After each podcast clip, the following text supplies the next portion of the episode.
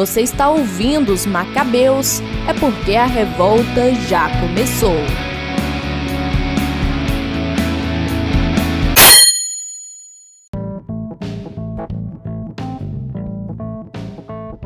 Meu nome é Ellen Sobral e em Cristo dividimos tudo. Meu nome é Gabriela Cunha e acredito que deveríamos voltar às origens. Eu sou Matheus Jacinto e um dia voltaremos a sermos reconhecidos pelo amor. Meu nome é Leandro Cunha e o grande problema de ter um pai que é criador de todas as coisas é que não há distância, estamos sempre no quintal da casa dele. Muito bom. Agora fiquei é, já intrigada já desde essa frase, mas vamos lá. É, a gente trouxe hoje o Leandro Cunha, que não é meu parente, apesar do, da semelhança do sobrenome. É, então, Leandro, se apresenta quem você é, aí, o que é que você faz, o que é que você estuda, e depois disso a gente vai para nossa leitura e a gente vai tocando o episódio. Bom, é, eu sou Leandro, sou de Minas, é, estudante de teologia por livre e espontânea vontade, né? Um leigo nessa diáspora do estudo da teologia. Sou mestrando pela PUC do Rio e o meu tema de pesquisa é, sobretudo, o cristianismo primitivo e as formas é, desérticas desse cristianismo, né? especialmente a figura dos padres do deserto. Muito bom. Então, a gente trouxe o Leandro para falar justamente sobre esse tema e para a gente poder ir entrando nessa, nessa experiência, vamos para a nossa leitura de hoje.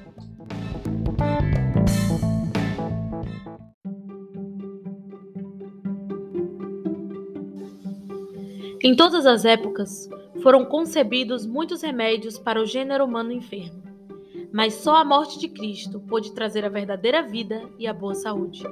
Por isso, ser gerados no novo nascimento, viver a vida bem-aventurada, dispor-se para a salvação, não é mais do que beber deste remédio e, quanto for possível aos homens, proferir esta confissão de fé, suportar esta paixão, morrer desta morte. Esta é a virtude da lei nova.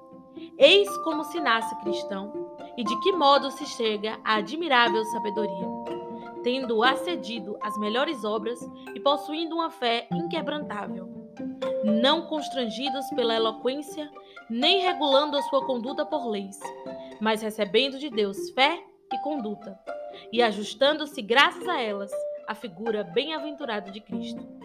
O reino de Deus, diz a Escritura, não consiste em palavras, mas em poder. E ainda, a linguagem da cruz para nós que estamos salvos é poder de Deus. Grande é, pois, a aspiração, inefável a ternura, extraordinário o amor. Nada falta, tudo concorda, nada destoa, tudo é superabundância.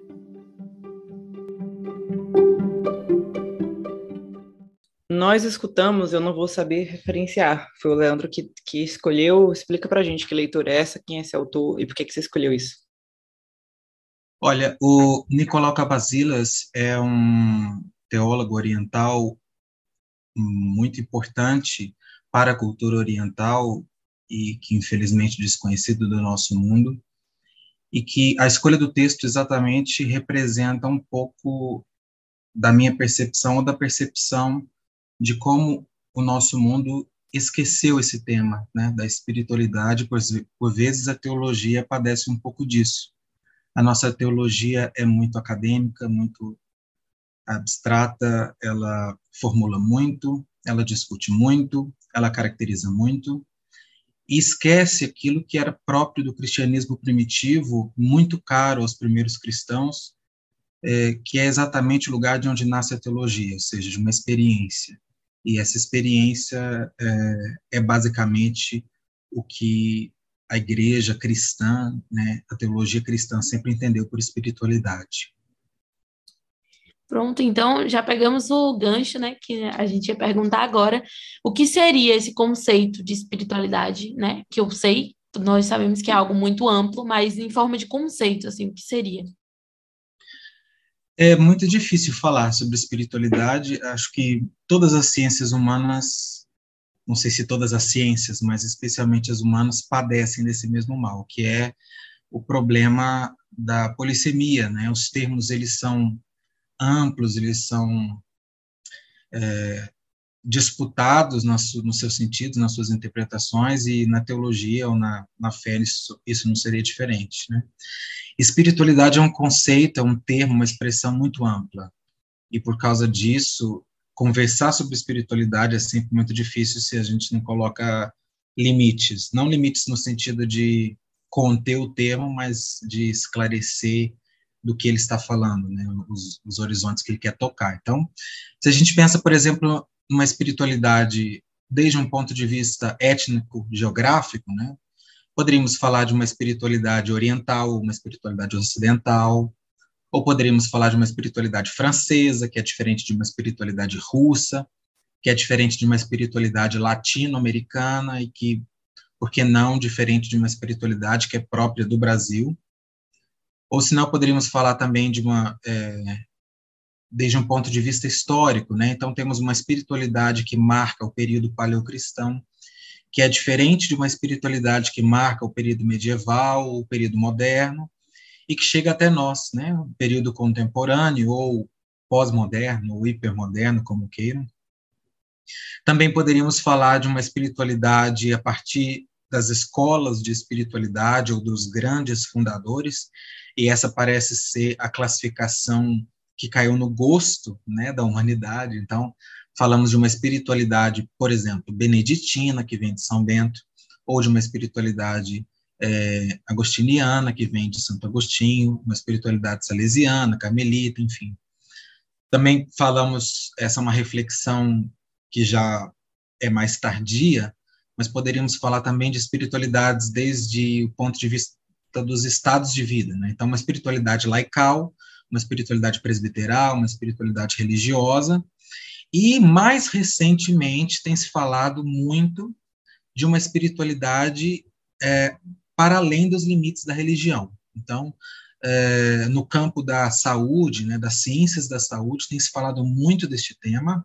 Há pouco tempo eu participei de um congresso é, aí, sobre esse respeito e havia um grupo temático de pessoas de diversas religiões, inclusive de pessoas que não professavam nenhuma religião, e que falavam sobre esse tema da espiritualidade como um caminho de é, oferecimento de saúde ou de melhora de qualidade de vida, ou, sobretudo, de como o ser humano lida com a experiência do sofrimento, da condição é, limitada da vida, enfim. Né? Então, é, esse é um tema, um tema, um conceito, uma expressão muito polissêmica, muito diversificada, que abrange essa diversidade de sentidos, que é o que, por um lado, dificulta a nossa discussão, nossa conversa a esse respeito, mas, por outro lado, abre inúmeras perspectivas que a gente pode refletir, né? Mas, do ponto de vista cristão, nós, nós podemos falar de dois grandes é, pontos de partida para a reflexão de uma espiritualidade. Né? O primeiro ponto de partida é o que a gente chama de a grande espiritualidade cristã, que é o que é comum a todos os cristãos, que está contido naquilo que é próprio da revelação de Deus em Cristo. Né?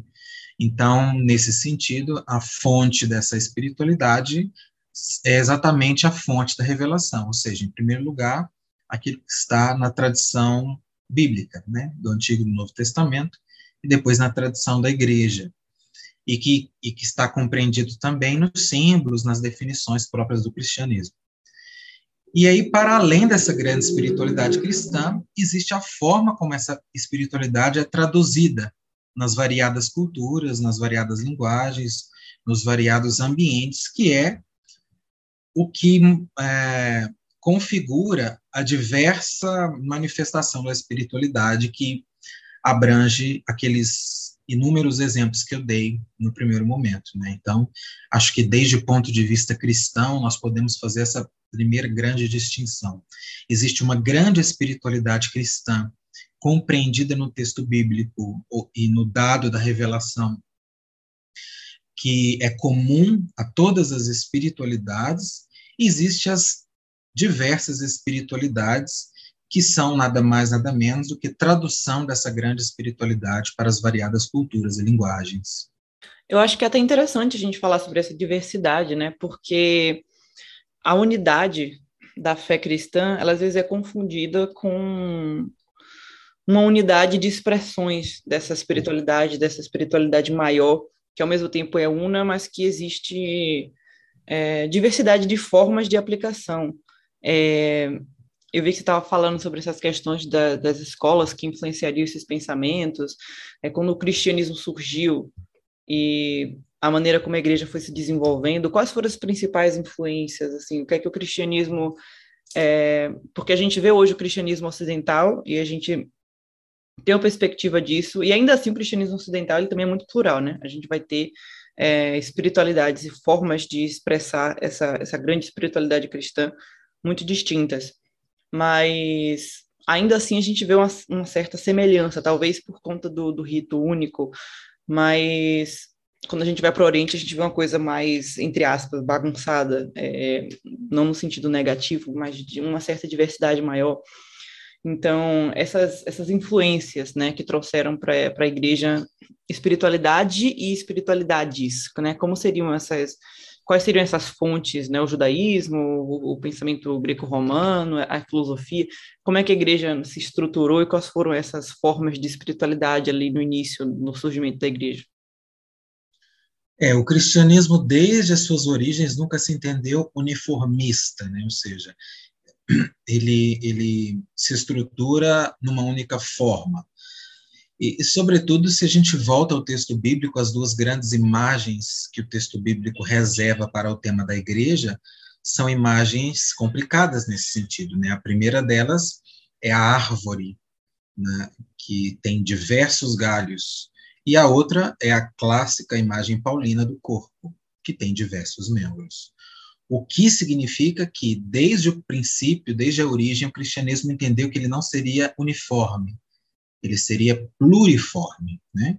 E isso também é reflexo da nossa própria compreensão trinitária. Né?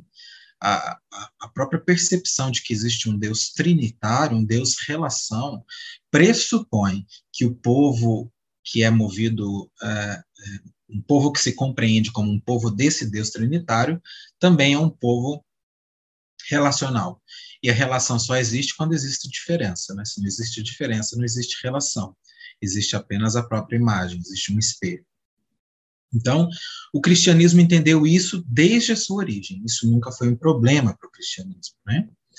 O von Balthasar usa essa expressão é, muito interessante, que a verdade ela é harmônica, né? ela é sinfônica, ou seja, ela na diversidade das formas e essa imagem é muito rica, né? Quando você pensa numa orquestra, é justamente a diversidade dos sons no conjunto que forma o som orquestral. Né?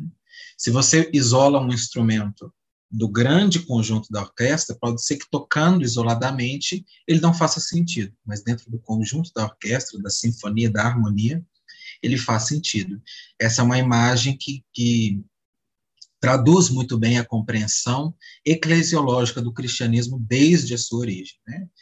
E isso, é, historicamente, foi se perdendo, infelizmente, porque, é, ao que tudo indica, né, os estudos de cultura demonstram que o ser humano tem essa tendência de querer é, categorizar tudo, né? limitar, colocar em caixas, em definições, só que para uma fé que tem o Espírito Santo, que é sobretudo dinamicidade, movimento, isso parece não calhar bem, né? Mas historicamente, é, desde a origem, é, se fala que o cristianismo ele nasce do encontro de três grandes culturas, em primeiro lugar, a cultura própria da revelação, ou seja, a cultura judaica. E essa cultura judaica, que é o berço do cristianismo, no encontro com as outras duas grandes culturas, a cultura grega, a cultura helênica e a cultura romana. Isso é, é, o encontro dessas três grandes culturas torna possível o cristianismo na, na pluralidade que nós conhecemos. Se você pensa desde o ponto de vista bíblico, os escritos bíblicos, eles são, per se, completamente é, plurais. Né? Você tem, para usar um exemplo muito simples, você tem um, um, um sinótico, né, o conjunto dos evangelhos sinóticos, Mateus, Marcos e Lucas, que tem uma forma, uma linguagem completamente diferente do escrito joanino, ainda que os quatro textos tratem da mesma realidade. Isso tudo para dizer que o cristianismo, desde a sua origem, não teve problema com isso. Né? E isso configurou a maneira com a qual o cristianismo, os seguidores de Cristo, né, os sucessores dos apóstolos, entenderam a sua própria fé. Foi no encontro com essas culturas que a fé foi se foi exercendo esse movimento de autocompreensão. Né?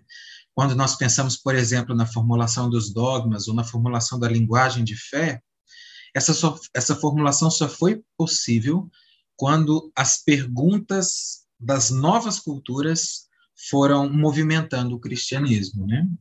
Quando a gente pensa, por exemplo, na compreensão trinitária, ela só foi possível é, as definições trinitárias só foram possíveis quando o, o cristianismo se viu é, diante de uma cultura grega que falava é, nos termos gregos, que eram completamente diferentes dos termos semíticos próprios do judaísmo. Né?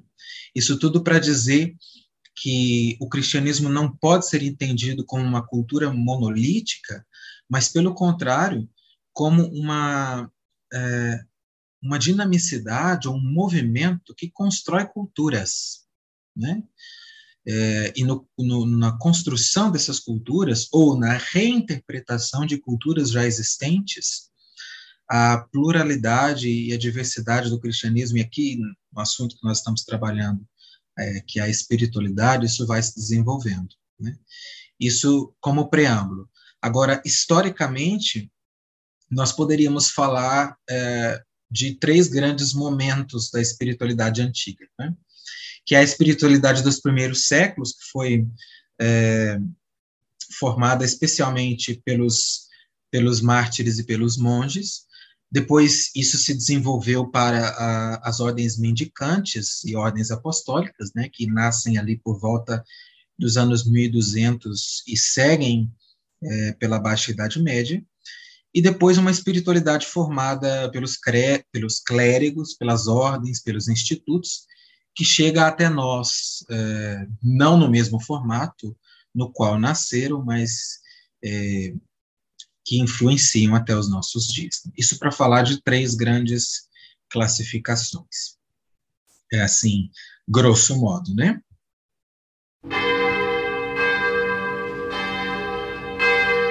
É, eu não conheço muito a questão do, da, da igreja primitiva. É, o meu interesse sempre foi muito liturgia. E quando você falou sobre reinterpretação de culturas, é, eu lembrei o cristianismo como uma, uma reinterpretação das culturas. Eu lembrei exatamente da, liturgia, da, da liturgia e como a liturgia alexandrina, como a de, a, de São Tiago, que são dos semíticos, como eles fazem isso perfeitamente. Como a própria liturgia romana, ela ressignificou inúmeros elementos que você tinha no próprio culto romano, da própria sociedade, tudo que a gente absorve, mas a questão, a questão é que eu não tenho muito contato com, com, com os padres do deserto, com a patrística em geral, com a espiritualidade. E como isso vai se, como isso vai se desenvolvendo? Quais os conceitos? Como, como que vamos aprendendo a, a orar? Como isso vai se amadurecendo no meio cristão, assim? Quando, quando ele deixa de ser... Quando os cristãos deixam de ir ao templo deixam de ser aqueles participantes e começam a, a desenvolver uma, a sua própria espiritualidade, entrando em contato com esses conceitos gregos, romanos, no, no Egito também, onde, onde o cristianismo também vai se espalhar muito. Eu queria, queria um pouco de esclarecimento em relação a essas coisas, porque eu realmente não sei. Olha, é, no cristianismo primitivo, o mais primitivo dos primitivos, o tema mais importante é o do testemunho. Né? Isso é claro já desde o texto bíblico. É um mandato de Jesus que segue com os apóstolos, né, com seus sucessores, com os primeiros autores cristãos. É uma, um tema muito importante para o princípio do cristianismo. E isso gera imediatamente a grande figura do mártir. Né? No sim, começo sim. do cristianismo, o mártir sempre foi considerado o ideal cristão. Por quê? Porque ele configurava em si mesmo é, a vida de Cristo. Né? Aquele testemunho que ele oferecia com a sua própria vida era o grande testamento deixado por ele é, como eco do testamento de Jesus, né? Nesse sentido, para os primeiros cristãos, o tema da cruz sempre foi muito importante, né? Mas não uma cruz no sentido do sofrimento, uma cruz no sentido da glória, de uma vida que não pode ser vivida senão seguindo os passos é, do fundador do cristianismo.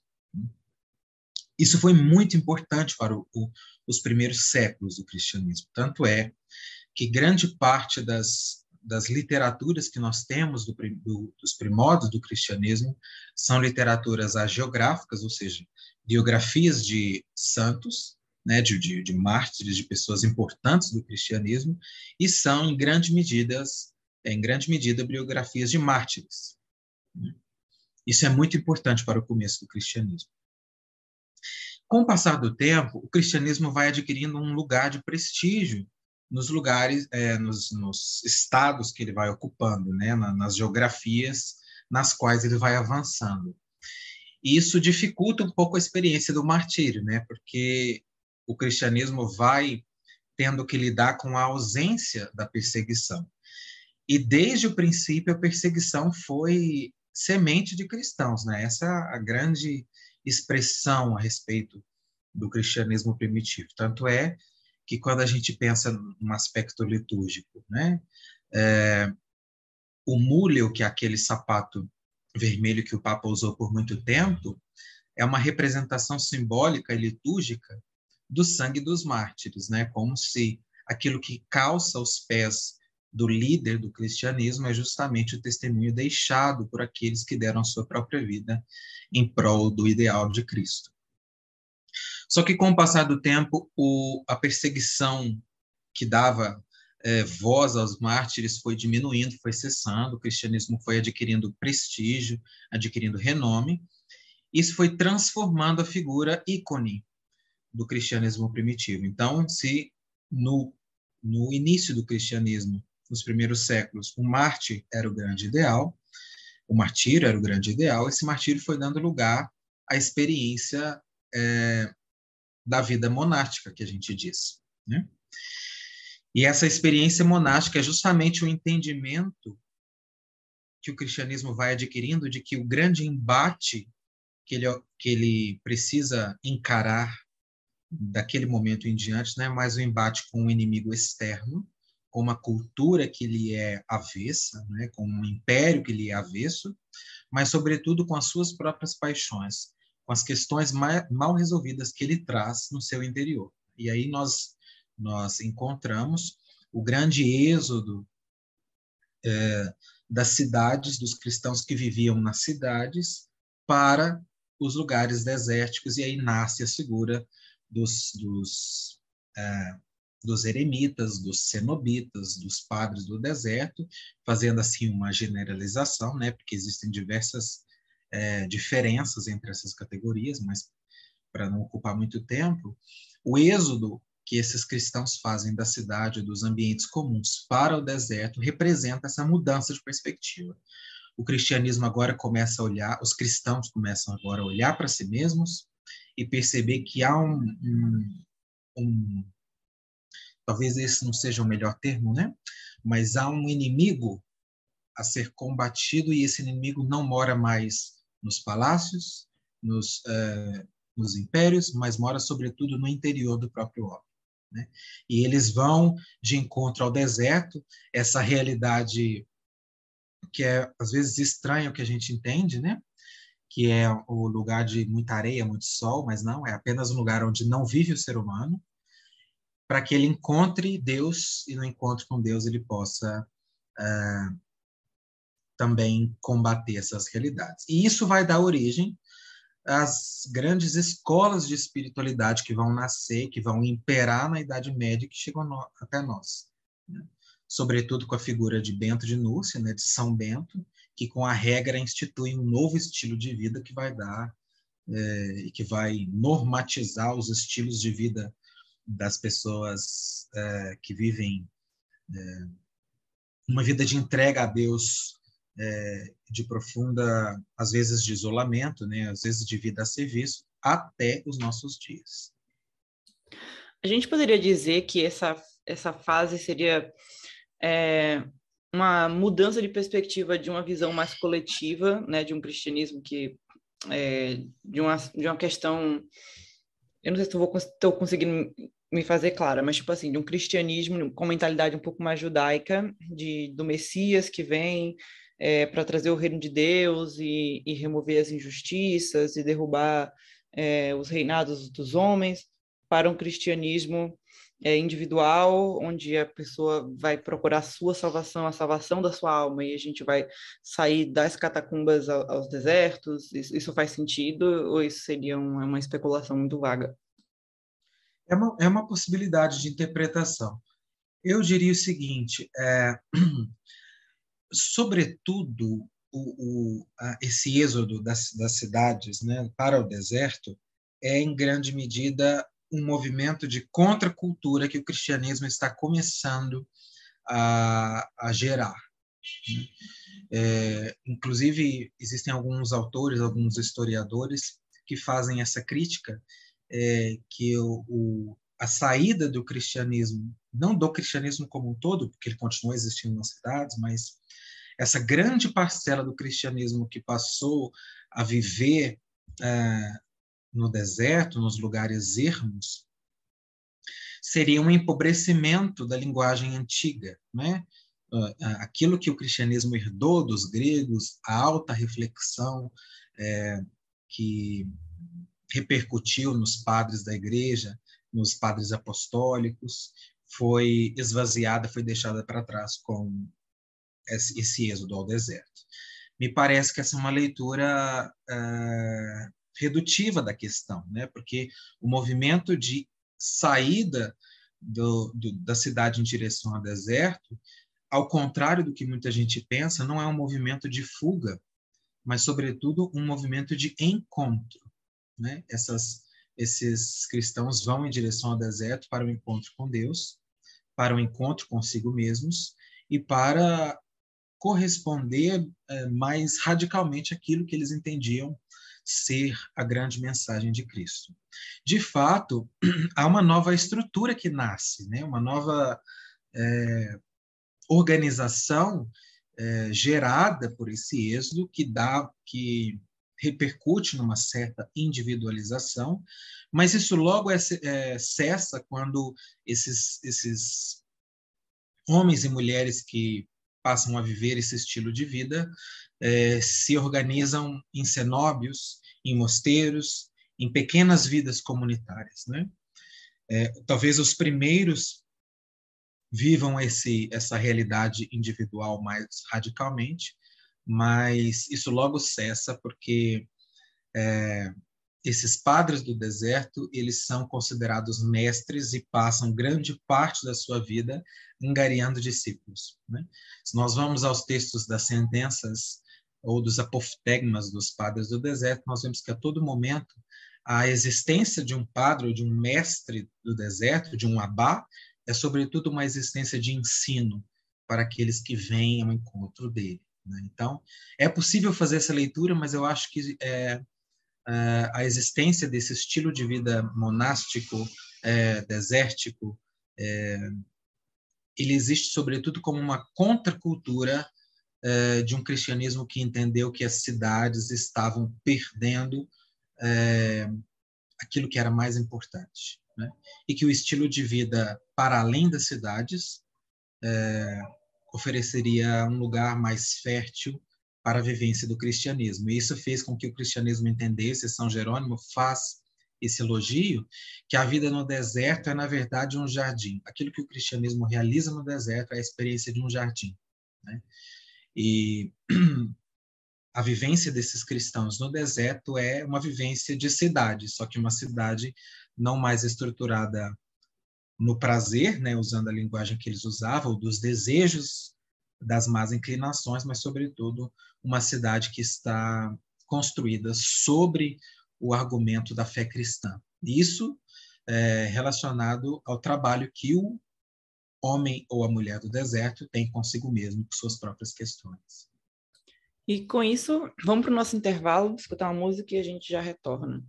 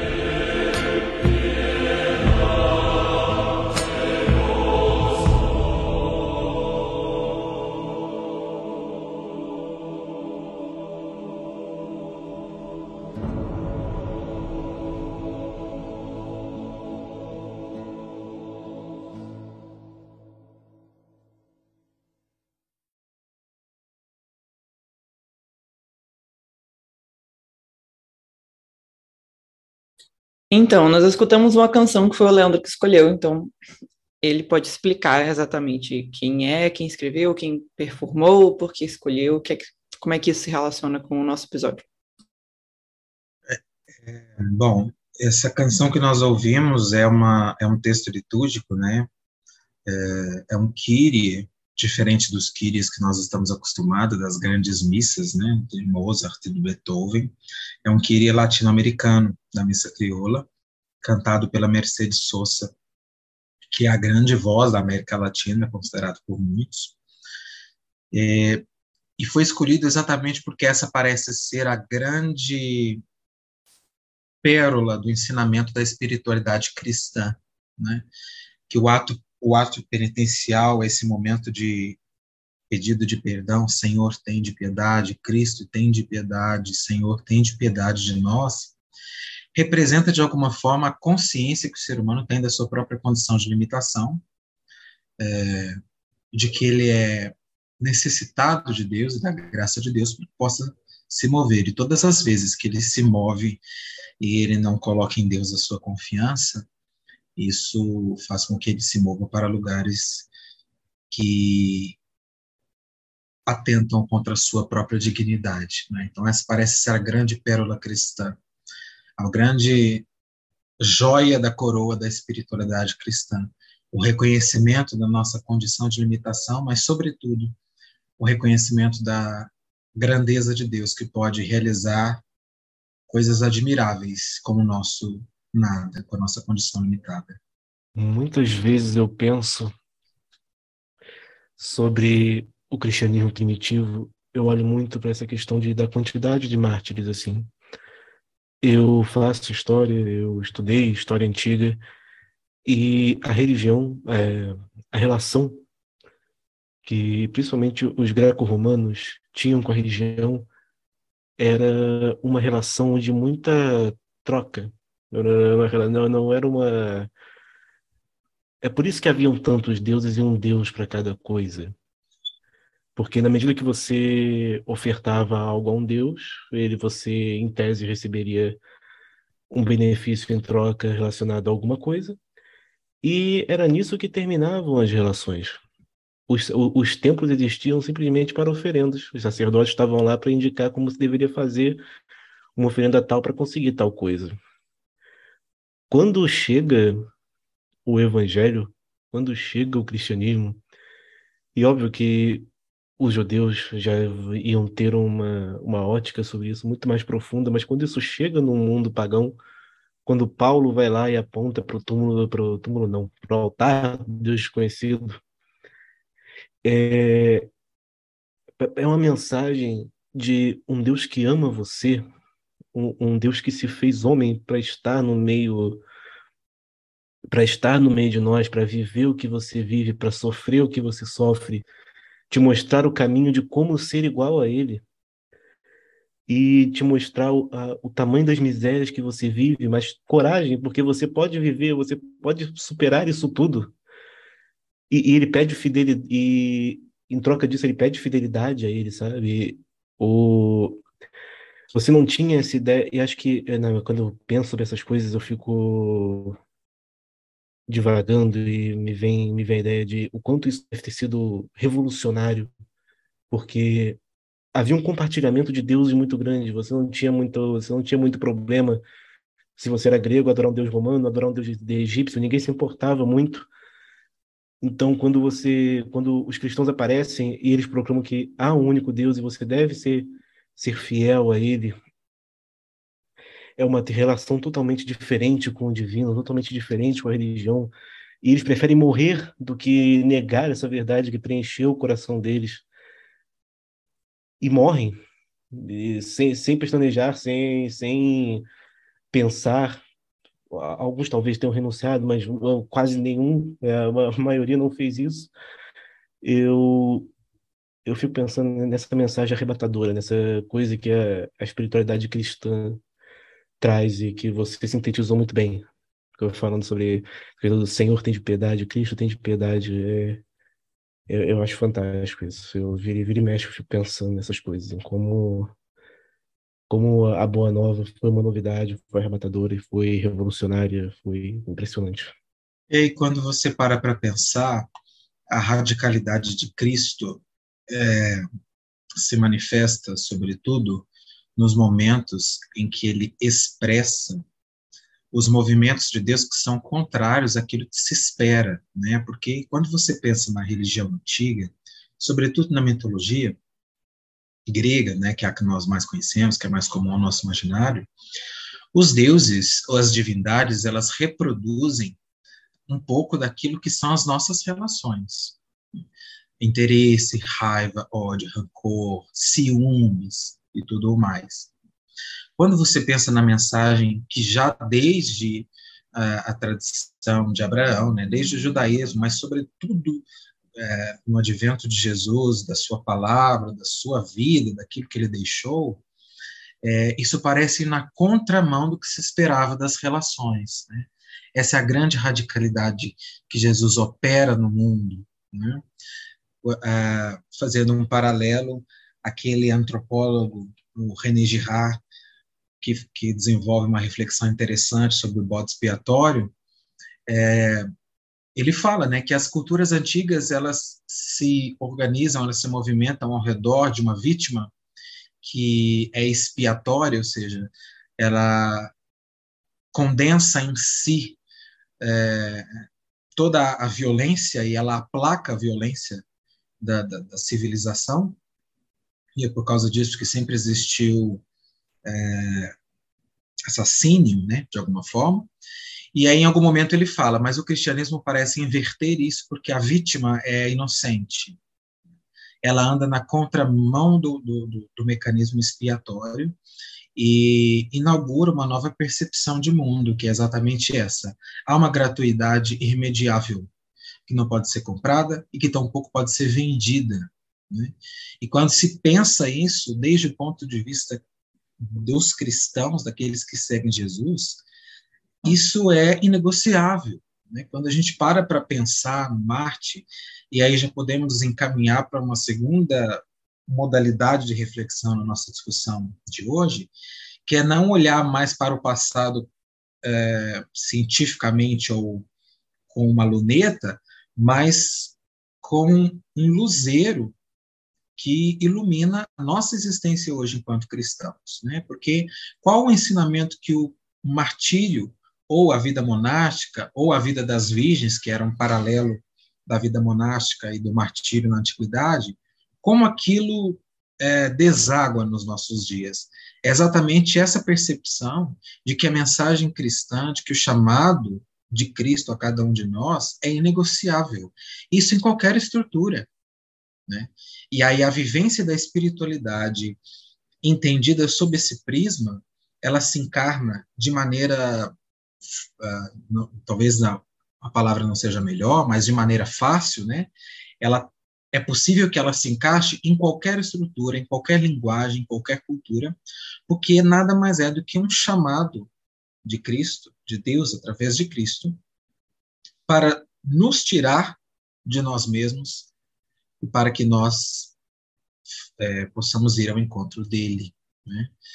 É, o cristianismo é acusado, sempre foi acusado de uma religião, de uma fé da culpa, é, da introjeção de culpa na civilização, e em grande medida isso pode ser afirmado quando se pensa na má interpretação ou no mau uso que algumas pessoas fizeram do cristianismo na história, mas quando se vai ler as entrelinhas do cristianismo ou da mensagem de Cristo que foi transmitida pelos apóstolos e pelos seus sucessores, é, isso é sobretudo um discurso sobre liberdade. Né? Quando você pensa na mensagem de Cristo, ela é radicalmente libertadora, porque ela não nos coloca sob nenhum jugo, senão sob o jugo de Cristo, que é a dignidade do ser humano é inviolável. Ela não pode ser vendida, ela não pode ser comprada. Não há nenhuma estrutura, seja do pecado, seja social, é, seja histórica, seja psíquica, que pode diminuir, que pode aprisionar esse ser humano. Né? O ser humano foi criado grande, a imagem e semelhança de Deus, e ele permanecerá grande, independente das condições nas quais ele se encontra. O que ele precisa é redescobrir essa sua grandeza.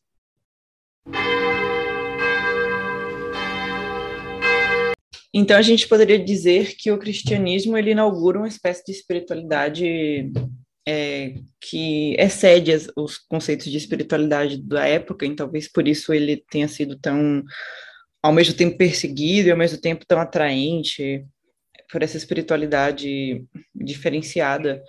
Então, a gente tem falado bastante sobre os padres do deserto, mas não adentrando muito. É, e Leandro faz a sua, sua, sua dissertação, né, seu tema de estudo atual é os padres do deserto. Então, vamos falar um pouquinho sobre isso, né? O que seria, você já chegou a entrar um pouco, né? Foi um movimento em que os cristãos começaram a buscar lugares desertos para começar a vencer suas próprias paixões, a ter um momento de encontro com Deus e consigo mesmo.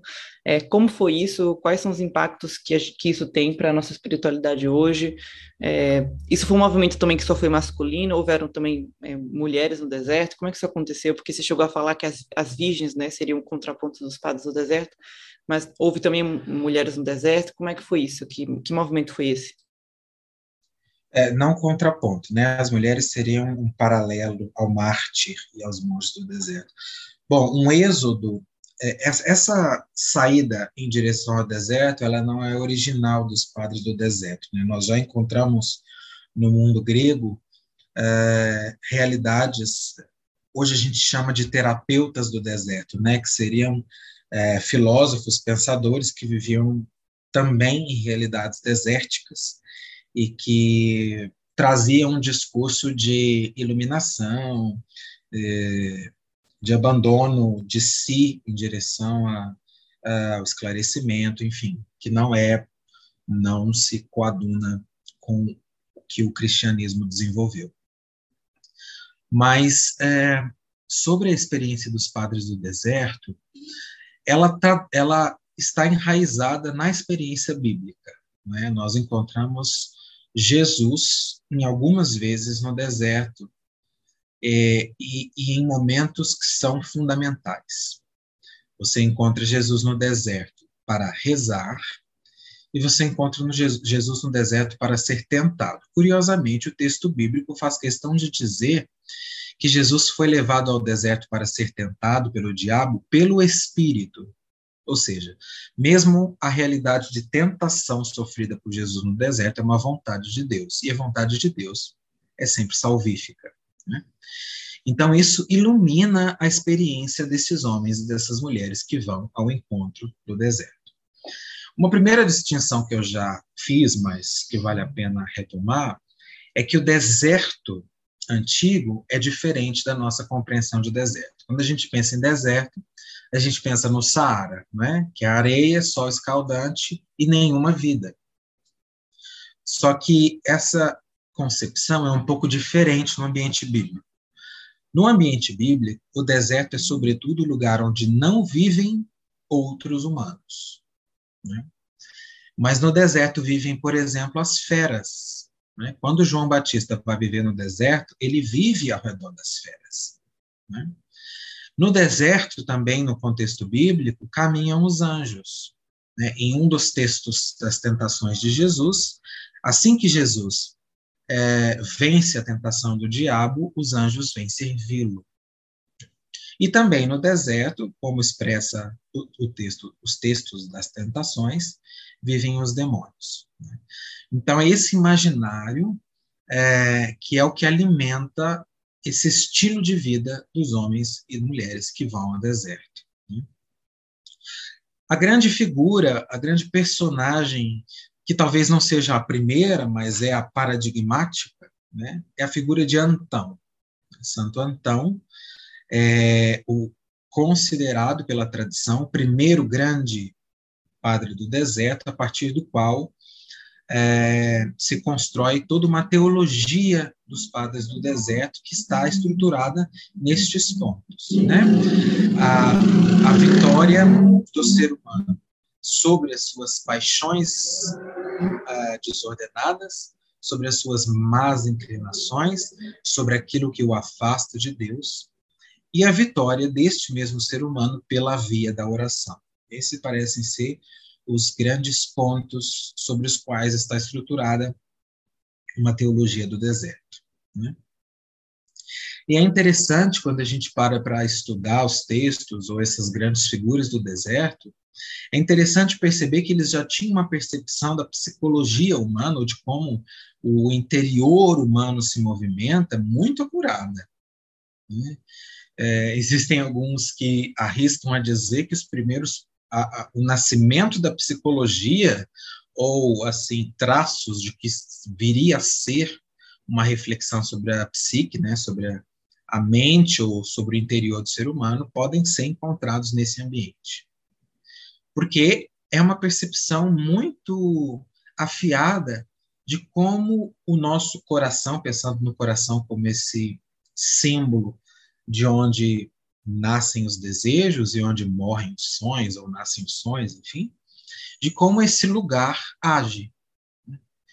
Então, exatamente neste ambiente são colocadas as pedras fundamentais do que será posteriormente a teologia espiritual que nós conhecemos e que vem assim diretamente ao nosso encontro, né? Porque quando a gente para para pensar numa teologia espiritual ou na grande doutrina espiritual, nós somos tentados a pensar nos santos carmelitas, né? Por exemplo, Teresa de Jesus, Teresina de Jesus, João da Cruz, ou Bernardo de Claraval, esses ícones, né, medievais e modernos. Mas eles têm também raízes nesse movimento, nessa espiritualidade do deserto, sobretudo porque ela representa isso, né?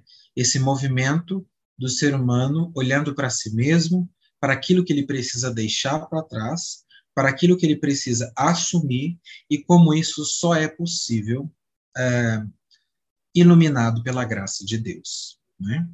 Nesse contexto do deserto, por exemplo, que nascem as primeiras uh, projetos do que seria, por exemplo, a doutrina das virtudes cristãs.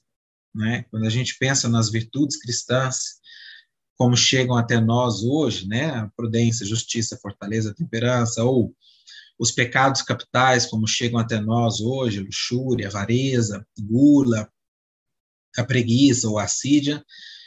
Essas é, estruturas elas têm origem nesse ambiente. Elas são desenvolvidas com o decorrer do tempo, mas elas têm origem nesse ambiente. E é, é um ambiente muito diverso. Então nós temos homens, como também temos mulheres, temos figuras isoladas, temos figuras que vivem em pequenas comunidades, né? E essa, essa imagem da virgindade é muito cara ao princípio, ao, aos primórdios do cristianismo, porque ela também representa, no entendimento dos primeiros cristãos, é, o mesmo testemunho vivenciado pelos mártires, ou seja, uma vida de entrega àquilo que é a herança deixada por Jesus.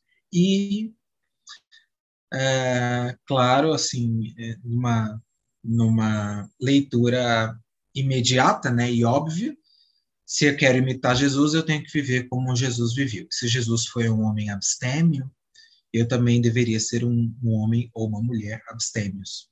Então, acho que essa parece ser, parece ser uma, assim, uma leitura rápida de como isso se organizou na antiguidade. E isso chega até, o nosso, aos, até os nossos dias porque o deserto ainda existe. Né? E quando a gente pensa agora, é, trazendo para a linguagem contemporânea, nossa linguagem, é, em uma sociedade que é sobretudo fragmentada, que é uma sociedade que despreza a relação em detrimento da autoafirmação, em detrimento da busca contínua de prazer, é, na busca contínua de afirmação da própria imagem, às vezes é, isso às custas de pisar nas pessoas que estão ao redor, né, isso manifesta que nós ainda vivemos uma realidade desértica, né? Ainda há solidão, ainda há a experiência do abandono. É nesse lugar que nós somos chamados a florescer como os cristãos da antiguidade. Né? Uma vocação que floresce, que gera vida e que constrói cidades. Quando você pensa no texto bíblico, por exemplo, o deserto no imaginário popular é uma realidade muito ruim, né? Porque Jesus foi levado ao deserto para ser tentado, porque o povo é, do, do, Antigo Testamento, ao ser liberto das garras do faraó, precisou passar pelo deserto, e essa parece ser aparentemente uma experiência do sofrimento, mas quando você pensa, por exemplo, no texto do Apocalipse, a mulher do Apocalipse, quando ela dá a luz ao filho que governará as nações, é, imediatamente após ela dar a luz ao filho e o filho ser levado para junto de Deus, essa mulher é levada ao deserto. E ali no deserto, ela é cuidada pelo próprio Deus para o momento oportuno. Né? E essa mulher, tipologicamente entendida como a igreja, ela nos oferece esse tipo de interpretação. A igreja ainda caminha no deserto. E no deserto ela tem duas obrigações fundamentais. A primeira delas, como povo do Antigo Testamento, é deixar para trás a idolatria. Nós ainda somos cristãos e uma igreja idólatra, ou seja, escrava. Nós precisamos nos libertar dessa experiência de escravidão. Isso só é possível atravessando um deserto, não um deserto físico, um deserto geográfico, mas sobretudo um deserto teológico. Né? E também é nesse lugar de libertação da idolatria é que essa igreja, enquanto comunidade, e cada um dos membros dessa igreja, enquanto indivíduos, podem fazer o seu encontro com Deus. Né? O deserto é um lugar epifânico, é o lugar onde Deus oferece ao ser humano a oportunidade de se libertar e de crescer e de se reconhecer enquanto povo de Deus escolhido por Ele. Então é isso. É, acho que deu para a gente passar bastante é, por cima do desse tema de espiritualidade cristã no início, um tema muito rico, muito profundo, e a gente agradece bastante ao Leandro pela disponibilidade, por partilhar um pouco com a gente esse objeto do estudo dele. É, a gente pede que, nesse, que o Leandro finalize, dê suas, assim, suas considerações finais, se você quiser indicar algum material para o pessoal conhecer mais sobre espiritualidade, ou até para te acompanhar, assim, se quiser dar, tipo, redes sociais, é, quando você terminar sua dissertação, você pretende publicar, como é que faz para a gente entrar em contato com isso, enfim, dê sua, suas considerações finais. Bom, mais legal que me seguir é buscar conhecer essas fontes, né? É, em primeiro lugar, como consideração final, eu gostaria de dizer que o cristianismo só tem a ganhar quando ele olha para o seu passado. Né? Aqueles que nos antecederam parecem ter compreendido muito bem Deus, parecem ter compreendido muito bem o ser humano, parecem ter compreendido muito bem o mundo. Então, não nos esqueçamos nunca de olhar para eles, de aprender com eles. Né? Em segundo lugar, é, é sempre importante nunca esquecer desse período do cristianismo primitivo, que foi muito fértil em vários aspectos, né? Foi a partir desse cristianismo primitivo que nós podemos chegar à estatura do cristianismo como nós conhecemos é, no período medieval, no período moderno e como chega até nós hoje. Então, buscar reconhecer é, esses autores, esse mundo, voltar a essa história e reconhecer que essa história também é nossa história.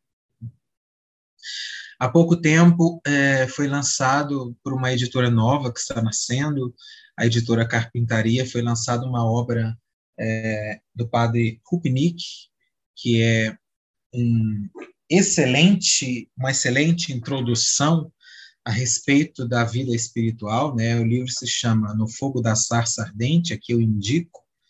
É um material de muita qualidade, onde ele faz é, uma introdução básica sobre o que significa a vida espiritual, né? Baseado também nessa tradição dos padres antigos. O, o padre Rubinick é um iconógrafo e para ele para os padres, os padres antigos, a vida espiritual também é uma construção de um ícone. Recolocar as partes é, desconexas, formando uma harmonia de beleza e de verdade. Então, parece ser uma obra muito boa para começar. Né? Também temos as obras é, lançadas desses grandes padres da antiguidade, temos de Cassiano, temos as sentenças dos padres do deserto, diversas obras que podem nos ajudar nesse sentido, mas, sobretudo, voltar ao texto bíblico, né, que foi a inspiração dos mártires, foi a inspiração dos padres e mulheres do deserto, foi a inspiração dos primeiros monges e deve ser também a nossa inspiração sempre, tá?